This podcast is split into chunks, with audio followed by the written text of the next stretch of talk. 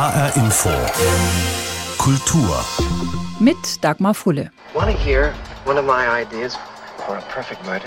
Two fellows meet accidentally. No connection between them at all. Never saw each other before. Each one has somebody that he'd like to get rid of. So, they swap murders. Criss-cross. Möchten Sie eine meiner Ideen für den perfekten Mord hören? Zwei Typen begegnen sich zufällig. Es gibt keine Verbindung zwischen den beiden. Sie haben sich vorher nie gesehen. Beide haben jemanden, den sie gern loswären. Deshalb tauschen sie die Morde. Über Kreuz. Das sagt der smarte Bruno zu seiner zufälligen Zugbekanntschaft in Strangers on a Train, der Fremde im Zug. Alfred Hitchcock hat den Roman von Patricia Highsmith 1951 verfilmt. Eine Geschichte auf der Suche nach dem perfekten Verbrechen. Kriminalisten sind überzeugt, das gibt es nicht. Trotzdem befassen sich Schriftstellerinnen und Schriftsteller immer wieder mit der Frage, ob es vielleicht doch möglich ist, dieses perfekte Verbrechen. Das neue Buch von Charlotte Link, geboren in Frankfurt, zu Hause in Wiesbaden, erzählt eine Geschichte, die zuweilen an die Idee von Patricia Highsmith erinnert, die Morde zu tauschen. Aber dann kommt schließlich doch alles ganz anders. Der Roman heißt Ohne Schuld. Es ist ein heißer Sommertag. Im Zug von London nach York eröffnet ein Schütze scheinbar sinnlos das Feuer auf eine junge Frau. Xenia Paget ist auf dem Weg nach Hause, nachdem sie eine Freundin in London besucht hat. Detective Sergeant Kate Linville ist zufällig auch im Zug und kann das Schlimmste verhindern. Kurze Zeit später ist die allseits beliebte Lehrerin Sophia Lewis ebenfalls Ziel eines Angriffs. Für sie hat jemand auf ihrer üblichen Fahrradstrecke im Wald einen Draht gespannt. Sie stürzt und ist sofort bewusstlos, den folgenden Schuss hört sie schon nicht mehr. Und diesmal geht es nicht glimpflich aus. Die bisher so sportliche Frau ist vollständig gelähmt und kann sich nicht einmal mehr verständlich machen. Beide Taten scheinen völlig zusammenhanglos. Zwischen den beiden betroffenen Frauen gibt es keinerlei Verbindung. Alle Ermittlungen laufen erstmal ins Leere. Nur die Waffe, mit der der Täter geschossen hat, ist in beiden Fällen dieselbe. Deshalb gibt die Kripo nicht auf, bis die Polizeipsychologin einen winzigen Hinweis auf einen längst vergangenen Vorfall findet. Der ist der erste Mosaikstein für die Auflösung des Rätsels. An dieser Stelle ist die geneigte Leserschaft schon auf Seite 350 und fragt sich schon länger, wer der geheimnisvolle Ich-Erzähler ist, der zwischendrin immer wieder auftaucht, was es mit der kurzen Geschichte aus der Vergangenheit auf sich hat, mit der das Buch beginnt und was eine vermisste Frau namens Alice Coleman mit all dem zu tun hat. Hätte der winzige Hinweis gefehlt, den die Polizeipsychologin findet, dann hätte die Geschichte vielleicht tatsächlich das Zeug gehabt zum perfekten Verbrechen. Aber darum ging es Charlotte Link gar nicht. Nein, das ist wirklich nur eine Titelgebung meines Verlages, weil es in dem Buch um ein Verbrechen geht, das tatsächlich über sehr viele Jahre völlig unentdeckt bleibt. Und ähm, alle daran Beteiligten über eine lange Zeit glauben können, sie sind klimpflich davongekommen und das wird sie nicht weiter verfolgen. Aber am Schluss ist es eben doch nicht das perfekte Verbrechen und es, es kommt doch ans Tageslicht. Was genau war der Impuls, der Auslöser für diese Geschichte, die Sie erzählen? Es geht ja, das kann man auch im Vorfeld schon verraten, eigentlich im Kern um, um die Tötung eines Kindes. Eine Mutter tötet ihr eigenes Kind und ähm, ist aber keine Verbrecherin, keine Frau mit irgendeiner kriminellen Wesensstruktur, sondern eine Frau, die von Überforderung und Depression in die Enge getrieben ihren Alltag nicht mehr bewältigt. Und es wird von niemandem um sie herum wahrgenommen und es wird nicht gesehen. Auslöser war eigentlich der Gedanke, wie viele Menschen es gibt, die in einer Situation schlimmster Überforderung gefangen sind, aber über das Thema der Überforderung aus irgendwelchen Gründen nicht sprechen können. Beispielsweise ist es schwierig für Mütter zu sagen, meine Kinder sind das Problem. Das ist so ein bisschen Tabuthema, weil man hat da fröhlich zu sein und glücklich und man hat damit eigentlich keine Probleme zu haben. Und aus dem Verschweigen, dass es eben aber ein Problem gibt, können unter Umständen Katastrophen entstehen. Das Buch heißt ja ohne Schuld und ohne zu viel verraten zu wollen, mir ging es so, dass ich am Ende dachte, Fast jede der Figuren kann und muss sich die Frage stellen, inwiefern er oder sie eine Schuld trägt. Einige tun das auch, andere nicht. Also Schuld ist auf jeden Fall das große Thema dieses Romans, auch Angst. Und die Frage, wer ist Täter, wer ist Opfer, ist gar nicht so einfach zu beantworten. Hm, was hat Sie bewegt, als Sie diese Geschichte aufgeschrieben haben, vielleicht auch im Lauf des Schreibens? Ja, mich hat schon der Gedanke an die Schuld sehr stark bewegt. Es war mir schnell klar, das wird das zentrale Thema des Buches sein, weil es ja für uns alle diese Situationen im Leben geben kann, in denen wir dadurch, dass wir eine falsche Entscheidung treffen oder den falschen Menschen begegnen oder uns in irgendetwas verstricken, schuldig an einer Sache werden oder an einem Ereignis oder an einem Menschen, ohne das aber in irgendeiner Form vorsätzlich geplant zu haben. Und das ist eben, was Sie auch gerade sagten in dem Buch, warum man am Schluss nie so ganz sicher ist, wie man die Schuld da verteilen soll. Die meisten Täter, nicht alle in dem Buch, sind in die Schuld hineingeraten, aber haben nicht einen Plan verfolgt, den sie am Schluss umgesetzt haben. Und das ist, finde ich, nah am Leben, weil das uns allen immer in irgendeiner Form zustoßen kann. Ein Thema, das auch immer wieder auftaucht in Ihren Büchern, ist mir aufgefallen, auch bei diesem Buch, ist, der Umgang mit Kindern, das Schicksal von Kindern, auch die Heimerfahrungen von Kindern. Warum beschäftigt Sie das immer wieder? Ja, das ist schon ein sehr brisantes Thema, weil Kinder, die in Heimen sind, müssen es ja dort nicht schlimm oder fürchterlich haben, so wie das in früheren Jahrhunderten der Fall war. Aber es ist eben ganz oft schon der Ansatzpunkt dafür, dass in einer Biografie zumindest ein großes Problem gelagert ist. Und ich beschäftige mich ja gerne mit Problemen in den Biografien von Menschen und gehe auch gerne in die Kindheit zurück. Und da ist das nicht etwas, was zwangsläufig zum Stolperstein wird, aber was unter Umständen Startbedingungen erschwert. Und äh, deswegen mag ich das als Thema. Ihre anderen Figuren, also wenn wir mal auf die Ermittlerseite gucken, Detective Sergeant Kate Linville steckt so voller Selbstzweifel, hat zwischenmenschlich auch enorme Schwierigkeiten. Detective Chief Inspector Caleb Hale hat ein Alkoholproblem, muss deswegen auch Pause machen. Sein Kollege Robert Stewart ist mit seinem Job dann völlig überfordert. Warum sind die Ermittler alle so problembeladen? Also ich finde gar nicht, dass die alle so problembeladen sind. Robert Stewart, um mit dem anzufangen, ist zu schnell in das Amt des Chefs katapultiert worden. Eigentlich ist das jemand, der sein Leben ganz gut im Griff hat, aber durch die plötzliche Suspendierung seines Vorgesetzten übernimmt er einen Job, für den er einfach noch nicht qualifiziert ist und schlägt sich dann mit den entsprechenden Problemen herum. Caleb Hale, ja, der hat ein Alkoholproblem. Das hängt bei ihm sehr stark damit zusammen, dass er diesen Beruf eines Ermittlers, der bringt ihn zu oft und das kann man sicher leicht nachvollziehen, wenn man an Polizeiarbeit denkt, der bringt ihn zu oft mit den Abgründen der Menschen in, in Zusammenhang. Zu oft steht er, das sagt er auch an einer Stelle, in einer Situation, in der er sich hilflos fühlt, in der er eben ein Verbrechen nicht verhindern kann oder jemanden laufen lassen muss, von dem er weiß, der wird das wieder machen und irgendwann haben wir da wieder äh, irgendeine schlimme Tat. Damit schlägt er sich herum. Und Kate ist eigentlich eine sehr taffe, sehr, sehr gute und gut arbeitende Polizistin aber sie hat ein unglückliches Wesen mit anderen Menschen. Tatsächlich zu viele Selbstzweifel und äh, begegnet den oder kompensiert die durch eine Schroffheit im Umgang mit anderen, die ihr manchmal das Leben schwer macht. Aber sie ist eine sehr, sehr gute Polizistin. All das zusammengenommen, diese ganze Geschichte, wenn Sie da einen Strich drunter ziehen, wollen Sie nur in Anführungsstrichen unterhalten oder wünschen Sie sich auch, dass Ihre Leserinnen und Leser was mitnehmen aus dem Buch? Ich glaube, das wünscht man sich als Autor immer. Also ich würde sagen, in erster Linie möchte ich gerne, dass die Leute das Buch in die Hand nehmen und möglichst nicht mehr aufhören zu lesen. Und das hat ja was mit Spannung und Unterhaltung zu tun. Ganz schlimm finde ich es immer, wenn Leute sagen ähm, über ein Buch, ich habe mich da durchgequält. Also das ist vielleicht mein erstes Anliegen. Das andere ist aber, dass ich versuche, Menschen zu beschreiben, die alle irgendetwas mit uns allen hier draußen äh, zu tun haben, die also mit denselben Problemen, mit denselben Schwierigkeiten, mit denselben Selbstzweifeln, mit denselben Alltagssorgen konfrontiert werden wie wir. Das heißt, dass man sich auch Figuren dort anschauen kann und vielleicht etwas von sich selbst entdecken und dann auch etwas für sich selbst herausziehen. Das wird aber bei jedem etwas ganz anderes sein. Also ich habe nicht eine Botschaft oder eine Lehre, die über dem Buch steht und die ich vermitteln will, sondern ich sehe das als etwas sehr, sehr ähm, Individuelles für jeden einzelnen Leser. Sie haben die Spannung erwähnt. Sie sind ja berühmt berüchtigt dafür, für diesen sogenannten Page-Turner-Effekt. Was ist das? Ist das Talent, eine besondere Gabe oder ist das reines Handwerk, das jede und jeder eigentlich lernen kann? Ja, schwierig zu sagen. Ich bin mir nicht sicher, ob man Schreiben lernen kann.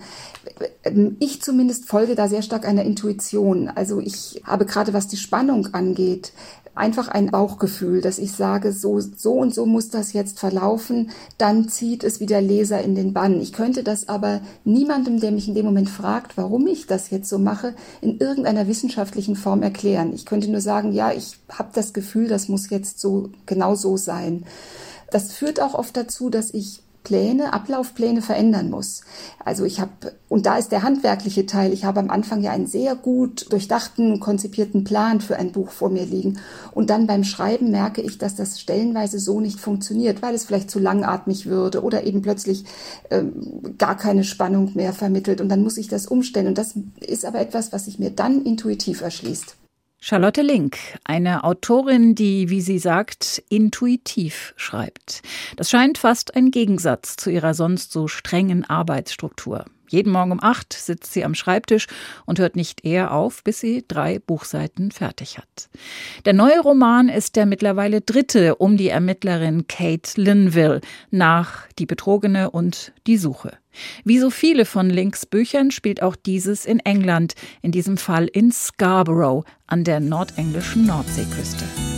Are you going to Scarborough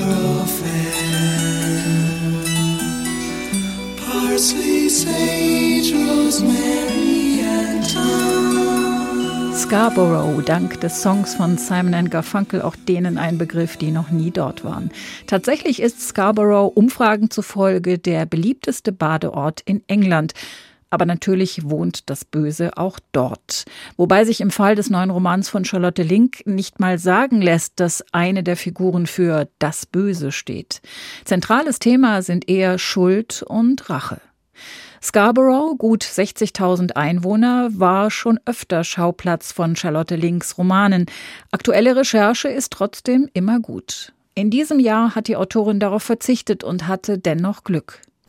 Ich war für die Recherche zu diesem Buch glücklicherweise schon im letzten Jahr da, ohne zu wissen, was dieses Jahr passieren würde, aber es hatte sich einfach so ergeben. Ich wäre normalerweise kurz vor Abschluss des Buches jetzt in diesem Jahr nochmal hingereist. Das mache ich eigentlich immer so. Das ging aber tatsächlich ja dann nicht. Aber zum Glück hatte ich genug Informationen. Was jetzt gerade schade ist, mein letztes Buch, das auch in Scarborough spielt, wird gerade verfilmt. Das Filmteam ist dort, also die hangeln sich von Tag zu Tag, weil sie nicht wissen, wie lange sie überhaupt dürfen. Und eigentlich wäre ich jetzt da, weil ich eingeladen war, bei den Dreharbeiten dabei zu sein. Aber man fliegt halt im Moment nicht ohne zwingenden Grund nach England oder man reist eigentlich ohne zwingenden Grund nirgendwo hin. Wie geht's Ihnen mit Corona? Also viele denken sich ja, ja, so eine Schriftstellerin, die sitzt ja sowieso immer alleine zu Hause am Schreibtisch, die merkt davon ja gar nichts, geschweige denn, dass sich ihr Leben verändert. Ja, ganz so äh, idyllisch ist es natürlich nicht. Klar, meine Arbeit selbst hat sich sicherlich weniger verändert als bei anderen Menschen, weil ich sowieso im Homeoffice bin und das kann ich ja eigentlich genauso weitermachen wie immer, das stimmt. Aber Sie haben es gerade schon angesprochen, Recherche wird natürlich auch viel, viel schwieriger. Dann sind mir beispielsweise in diesem Frühjahr zwei große Veranstaltungen auf der Leipziger Buchmesse weggebrochen, weil die Messe abgesagt wurde. Diese Buchmesse. Ab nächste Woche habe ich etliche Lesungen. Davon ist die erste jetzt auch schon wieder gecancelt worden. Wir wissen alle warum, weil die Infektionszahlen eben einfach zu schlimm sind.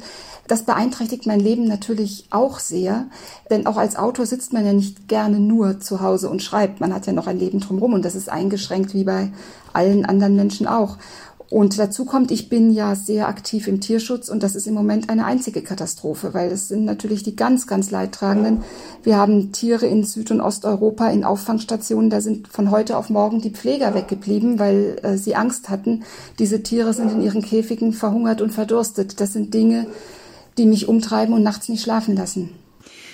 Sie haben schon angesprochen, viele Schriftstellerinnen und Schriftsteller beklagen, dass sie keine Lesungen machen können im Moment, dass ihre Bücher dadurch weniger bekannt geworden sind, dann vielleicht auch das Geld fehlt, um das nächste Buch zu finanzieren. Die Buchmesse ist auch weitgehend ausgefallen. Spüren Sie irgendwelche Auswirkungen oder läuft es bei Ihnen quasi von allein, weil Ihr Name sowieso schon eine Marke ist?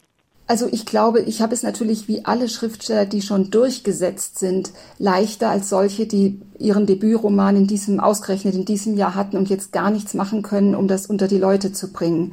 Da habe ich es ganz sicher viel leichter. Wie das jetzt in diesem Herbst laufen wird, weiß ich noch nicht. Da ich auch keine oder sehr viel weniger Lesungen machen werde und die Buchmesse auch fehlte, möglicherweise werde ich daran auch was merken. Auf der anderen Seite, es ist ähm, jetzt nicht nur was mein Buch angeht, sondern überhaupt, es ist natürlich auch eine Zeit, um zu lesen. Denn wir können ja gar nicht mehr so viel anderes machen. Die Abende werden jetzt lang und dunkel. Immer nur Netflix schauen ist ja dann irgendwann auch nervig. Also lesen ist einfach das, was jetzt hilft. Wie ist es mit der Inspiration? Weil nach dem Buch ist ja vor dem Buch und wer schreibt, kriegt viele Impulse von außen durch Menschen, durch Erlebnisse, durch Ereignisse, Begegnungen. Das ist ja alles so gut wie auf Null runtergefahren. Fehlt Ihnen das? Das fehlt mir schon. Ich würde jetzt turnusgemäß wieder im Januar anfangen, ein neues Buch zu schreiben, habe auch eine Idee. Ich habe auch im Sommer durchaus Begegnungen gehabt. Wir sind ja alle im Sommer so ein bisschen aufgelebt und so ein Stück weit in die Normalität zurückgekehrt. Also da finde ich schon noch hm, Stoff in mir, um daraus zu schöpfen. Aber ja, klar, es fehlt. Es, es fehlt aber nicht nur für die Arbeit, es fehlt überhaupt für die Seele. Also das merke ich ganz deutlich. Ich habe meinen Geburtstag nicht gefeiert, zum Beispiel, weil man eben jetzt nicht so gern Gäste einlädt. Andere haben ihre Feiern abgesagt. Man muss auf so vieles verzichten. Das ist natürlich trotz allem noch auf hohem Niveau gejammert, äh, solange man noch nicht große wirtschaftliche Einbrüche hat. Aber es fehlt etwas, was einen sonst beglückt hat. Manche verarbeiten ja auch äh, gerade ihre Corona-Erfahrungen in ihren Büchern. Ist das für Sie auch vorstellbar oder eher weit weg? Für mich ist es im Moment noch ziemlich weit weg. Ehrlich gesagt, dieses ganze Corona, ich finde das so albtraumhaft, dass ich glaube ich keine Lust haben werde, darüber zu schreiben. Ich werde auch wahrscheinlich zu denen gehören, die keine Lust haben werden, darüber zu lesen. Im Moment gibt es ja vielfältige Reaktionen, also Geduld, Einsicht, Zuversicht, genauso wie Angst, Wut und Trauer. Was glauben Sie, wie Corona unsere Gesellschaft verändern wird? Ganz ehrlich, ich glaube, es verändert gar nichts. Es gibt ja viele Leute, die sehen hinter Corona irgendwie eine Chance, dass alles besser wird, dass wir irgendwie zu unserem Innersten finden und die wahren Werte schätzen lernen und dann anders werden. Ich glaube ehrlich gesagt, nein, es, wir sind genau dieselben hinterher wie vorher sagt Charlotte Link und hat damit eine ganz eigene Meinung zur Frage, ob Corona uns verändern wird oder nicht. Und vielleicht ist das die einzig mögliche Schlussfolgerung nach mehr als 25 Büchern über menschliche Abgründe, Fehlentscheidungen, Schuld und Rache. Die Menschen bleiben so, wie die Menschen eben sind. Das neue Buch von Charlotte Link heißt Ohne Schuld, hat knapp 550 Seiten und ist im Blanc Vallée Verlag erschienen. Wir haben es gerade im Gespräch gehört, vor allem die Autorinnen und Autoren, die in diesem Corona-Jahr ihr allererstes Buch veröffentlicht haben, hatten und haben unter den Einschränkungen zu leiden. Zwei Beispiele. Für Sebastian Stürz hätte seine Schriftstellerkarriere kaum unglücklicher starten können. Am 16. März erschien sein Erstlingsroman Das eiserne Herz des Charlie Berg. Und dann kam der Corona-Lockdown. Premierenfeier gestrichen. Das war natürlich höchst dramatisch. Vor allen Dingen in meinem Buch geht es ja auch viel um Musik. Und wir hatten das wirklich schön vorbereitet, eine Lesung mit Musik, weil ich bin großer Fan von Spektakel und so Wasserglaslesungen sind eigentlich überhaupt nicht so mein Fall. Ne? Und also wir konnten das nicht einmal aufführen. Das war so doppelt traurig. Olivia Wenzel hatte dagegen mehr Glück. Ich hatte das Glück, dass ich noch eine Buchpremiere machen konnte, als es gerade so losging und alle nicht wussten, was das eigentlich bedeutet und wir noch voll besetztes Haus hatten. Und ich habe da auch ein bisschen was inszeniert und mit anderen Leuten zusammen Sachen gelesen, Bilder gezeigt, Filme gezeigt und so. Und das war ein sehr für mich sehr wichtiger und berührender Abend. Wenzels Debütroman Tausend Serpentinen Angst war genau zwölf Tage vor dem Roman von Sebastian Stürz erschienen. Zwölf Tage zwischen Glück und Pech gehabt. Die Corona-Krise bekamen dann aber alle beide zu spüren, denn Lesungen, Signierstunden, Messen, normalerweise fester Kern einer Romanvermarktungsstrategie, alles abgesagt. Also ganz zu Anfang, da habe ich das überschlagen und dann dachte ich, okay, wenn das jetzt alles wegbricht, dann sind wir so bei ungefähr 5000 Euro. Dann habe ich aber tatsächlich diese Corona-Hilfe beantragt und habe 5000 Euro bekommen. Also insofern ist es wie so plus minus null. Und dann kamen so viele neue Anfragen wieder, die jetzt mit kleinem Publikum oder wir machen das doch digital, dass sich das eigentlich amortisiert hat. Vorteil? Olivia Wenzels Roman lasen im Frühjahr viele als Beitrag zur aufkeimenden Rassismusdebatte. Die Nachfrage nach ihrer Meinung stieg. Für viele andere Autorinnen und Autoren war es schwerer. Es gibt Autorinnen und Autoren, die wirklich einen Großteil ihres Einkommens aus Lesungen oder Vorträgen auch beziehen. Und Autorinnen und Autoren dieses Typus sind stark gebeutelt in diesem Jahr. Sagt Kerstin Gleber, Verlegerin des Kiepenheuer und Witsch Verlags. Schriftstellerin und PEN-Mitglied Nina George beobachtet, dass auch die Verlage versuchen, Geld zu sparen. Aus Sorge, Corona könnte die Geschäfte wieder einbrechen lassen. Es wird deutlich weniger Titel geben, die kommenden Saisons. Verlage streichen teilweise ihre Titelproduktion 30 bis 50 Prozent zusammen. Wir haben auch schon gemerkt, dass die Vorschüsse gesunken sind. Also Autoren kriegen mitunter einen Vorschuss. Die haben bis zu einem Drittel bis zur Hälfte schon nachgelassen. Und trotzdem geben viele Schriftstellerinnen und Schriftsteller nicht auf. Sie nutzen die Zwangsruhe von Corona und schreiben weiter, so auch Sebastian Stürz. Er hat seinen zweiten Roman mittlerweile vollendet. Wenn also diese Zeit für irgendwas gut ist, dann offenbar tatsächlich zum Lesen und zum Schreiben. Simone Thielmann über Schriftstellerinnen und Schriftsteller, die in diesem Jahr ihr erstes Buch veröffentlicht haben, unter schwierigen Bedingungen.